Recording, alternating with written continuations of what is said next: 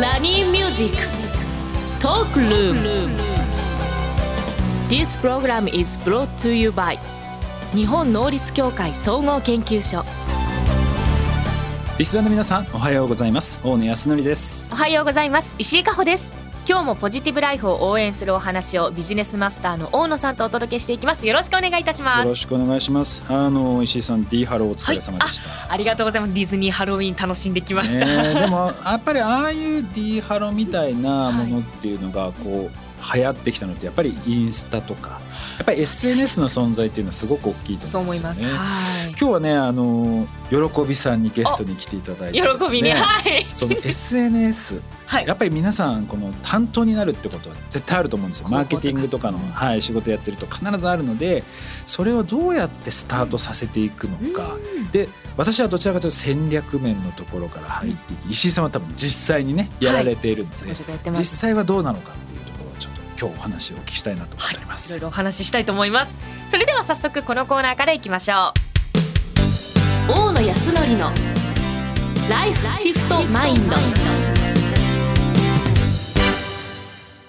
ナーは一歩先を行く社会人のヒントを大野さんから素敵なゲストをご紹介いただきお話しいただきますということで本日は喜びですよろしくお願いいたします、はい、よろしくお願いいたしますね冒頭でもちょっとお話しましたけれどもやっぱり企業の中でプロモーションでやっぱりもう SNS なしではもう無理ですよね。と思いますね。力は大きくなってますよね。どんどんどんどんいやもうこれそのこの間もカフェとか飲食をやってる方にお聞きしたんですけど、はい。はい、やっぱもうインスタグラムで今みんなカフェ選んでるみたいです、ね、そうですね。ハッシュタグで例えばどこどこグルメとかで調べて私も見てますね。そうなんですよね、うん、なので今日はまあそういう、まあ、自分がマーケティング担当になって、はい、明日から何をすればいいのかっていうのをですね、うん、確かに。ちょっとお話ししていきたいなと思います、はい、でやっぱりあの石井さん自身もまあこの番組の中でもね何回か話してますけど、やっぱり TikTok とかインスタグラムとか、うん、まあフェイスブックとかやっぱりそれぞれ特徴があるんですよね。はい、全然だからこれはその製品とかそのターゲットを誰にするのかで、ここをどの SNS が合っているのかどのプラットフォームがいいのかっていうのを選択しなきゃいけない。はいで今石井さんはやっぱり一番力入れてるのは？そうですね。TikTok と Instagram が同じぐらいっていう感じですかね。あ同じぐらい？同じぐらいです。Facebook は？Facebook ほぼ触ってないです。あの昔の友達とやり取りするぐらいです。うん、はあ、それは Facebook はなんでやってないですか？Facebook は拡散性が低いかなと思います。低いわ。だからやる意味あるかなって。確かに。あの本当自分の友達に今の近況を伝えるにはすごく適してると思うんですけどそれをじゃあ拡散して何か起こるかって言ったら微妙でただ私インスタグラムとフェイスブックをつなげてるんですね。だから私がインスタで投稿すると勝手にフェイスブックにも投稿されるんですよ。だから謎に勝手にあのフェイスブックからいいねが飛んできますなるほどね、はい、ちなみにまあその今 SNS 連携って話があったんですけど、はい、それってツールの中で何かこうセッティングとかしてるんですか？それともインスタグラム上の中でもう SNS 連携されてやってるそうです。あのインスタで設定からフェイスブックとつなげられたりとかいろいろあるので。そうこれあのねこう運用する方もですねちょっと参考になると思うんですけど SNS 連携っていうのがあってですね、はい、どっか一つのサイトでこうつぶやくとそこで書いたものがツイッターだとか SNS、他の SNS にこうシェアされるっていうのがあってインスタグラムだとフェイスブックにシェアされる、はい、そうです。あでもこれ気をつけてください。最近あの SNS のその媒体自体 TikTok インスタグラムとか X とかあるじゃないですか、はいはい、が結構孤立したがってるんですよ。運営が。なるほど。だからあの TikTok で YouTube の切り抜き載せると再生回数が落ちたり X で Instagram に飛ばそうとするとバンされたりそういうことがあるので結構違うアプリにえーと、促すのは危険になってきてる気はしてます。なるほど。じゃあ今まではそうやってこう多く露出するので SNS とかで拡散させていくっていうのはあったけれども、今はもうこのプラットフォームって選んだ方が、浮気しない方がいいと思います、ね、しない方がいいです。なるほど、はい、そういうふうになってきてるんですね。逆にそうですね。あの同じやつを上げても大丈夫になってきてます。なるほど、はい、だからまあそこはねあの各本当にターゲットに合わせてどのプラットフォームがあってそうなのか、多分フェイスブックはビジネスユーザーとかそうです、ね、そういったところが中心で拡散させていくってなるとやっぱりインスタグラムだとか、うん、えー、そういう TikTok とかそういうものでこうやっていくと。そう思います。まずはそこからしっかりやっていくってところなんですけどやっぱりあともう一つじゃあその TikTok に決まりましたとかインスタに決まりました。で同じ会社同じ同業他社のやっぱり SNS のプロモーションというのを分析していくってことがやっぱり大事なんですけど、うん。石井さんは、はい、なんだ同業の人のその分析みたいなことっていうのやったりするんですか？やっぱりどういうコンテンツが流行ってるのかとか。あこれはそうですね。あの人によると思うんですけど結構基本的に伸びるのは情報系なんですよ。情報系？例えば私のあのか界隈というか私が仲良くしてる友達とかだとそのディズニーの最近の情報とか今日からクリスマスがスタートですよとかこういうグッズが発売されましたとかこういう撮影場所があるよっていう情報を流してる子。っていうのはやっぱり基本的にあのいいね数がつきやすいですよね。でそうですね。私はちょっと異質で再現系なのでこの物語の再現をするとかそういった感じなのでちょっと他とは差別化できてるのかなとは思ってますね。なるほどね。まあ、そういうまあ本当にいろんなやり方が存在しているので、うん、これねちょっとリスナーの皆さんあのぜひね参考にしていただきたいなと思ってるのは、はい、競合のコンテンツがどういうのが作られているのかって分析する実はツールがあってですね、うん、バズスーモっていうですね。ツールがありましてですね。バズ数も。はい。これはですね、はい、そのターゲットとしているベンチマークとしているその、はい、競合がですね、はい、何に強いのかインスタグラムに強いのかフェイスブックに強いのかでフェイスブックとかの場合で何にみんながいいねしてるのかっていうのを全部分析できるんですよ。え？ー、だそうなってくると同じような業界で同じジャンルであれば、はい、同じような戦略を取った方がヒットする確率が高いので確かに。X 使ってるのかインスタなのかっていうのをそれでこう見ていくっていうのがまず一番最初のポイントかなっていう。えいいこと聞きました、ね、ありがとうございます。ぜひねあの使っていただければなと。まずはこのバズ数モで競合多少きっちり分析していく、うん、でこれをやっていくとじゃあインスタが重要だとか TikTok が重要だとか X が重要だっていうのが見えてきて、うん、その後やっぱり大事なのがコンテンツをその作っていくっていうところが大事なんですけど今やっぱりすごく、まあ、代理店に依頼するっていうのももちろんあるんですけど自分たちでも簡単に作れるようになってきてるじゃないですか、うん、その中で多分代表でいくとキャンバー。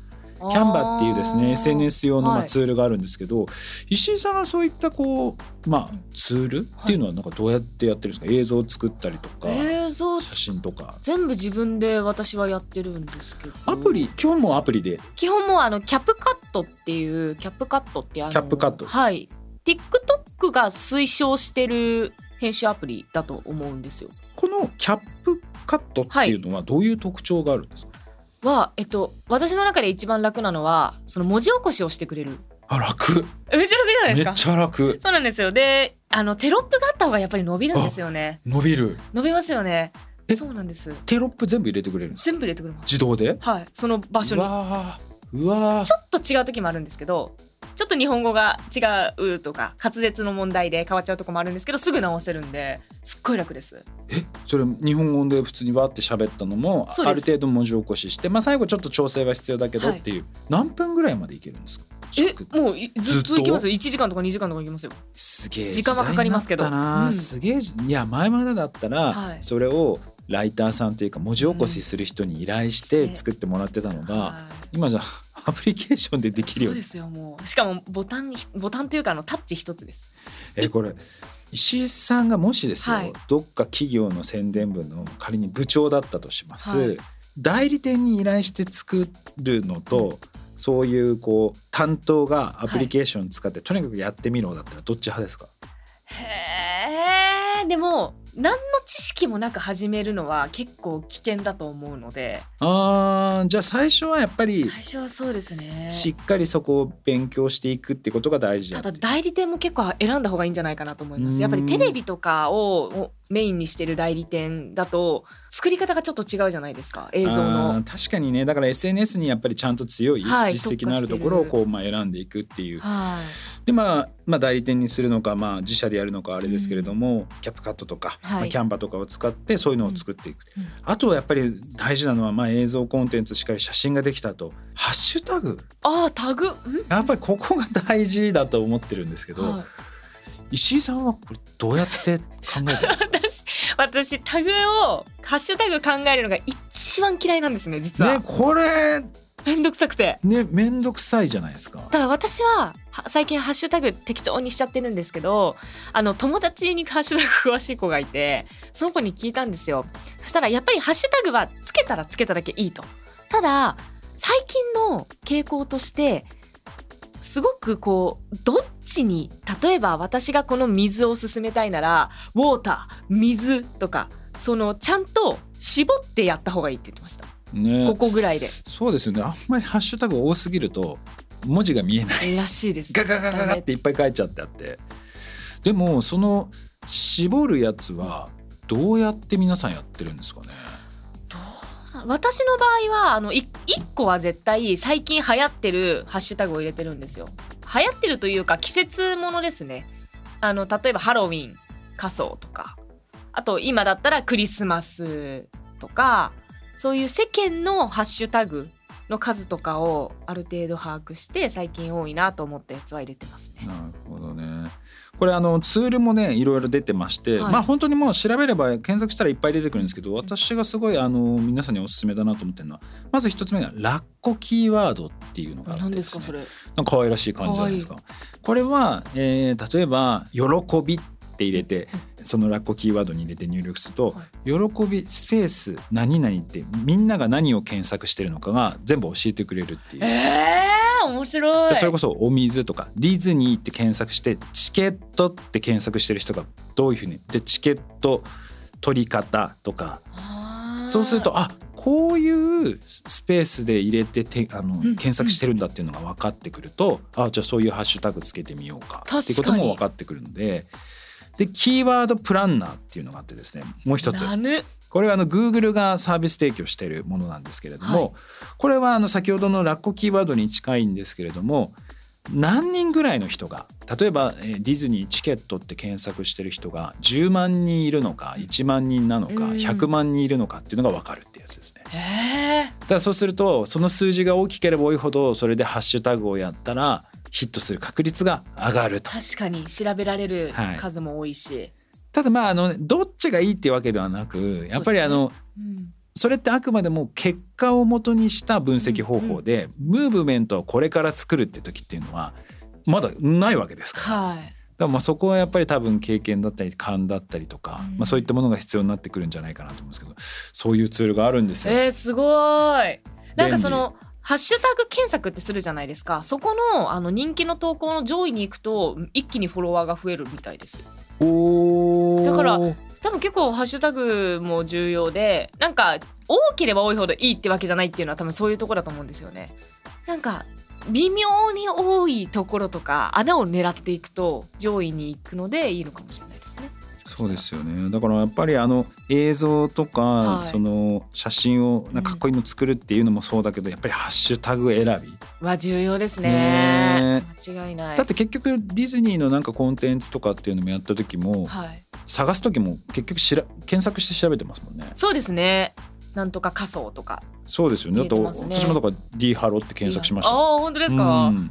だからあのやっぱり SNS 担当になった時にさっきあのどのプラットフォームにするのかまずやっぱりここの選び方。で今までみたいにどっかのツールドンって出して全部に投稿されますっていうのだともう厳しいから、ちゃんとしっかり選んでいく。であとはコンテンツを、まあ、いろいろなキャプカットとか、はい、キャンバとかいろんなのがあるので、そういうものを使って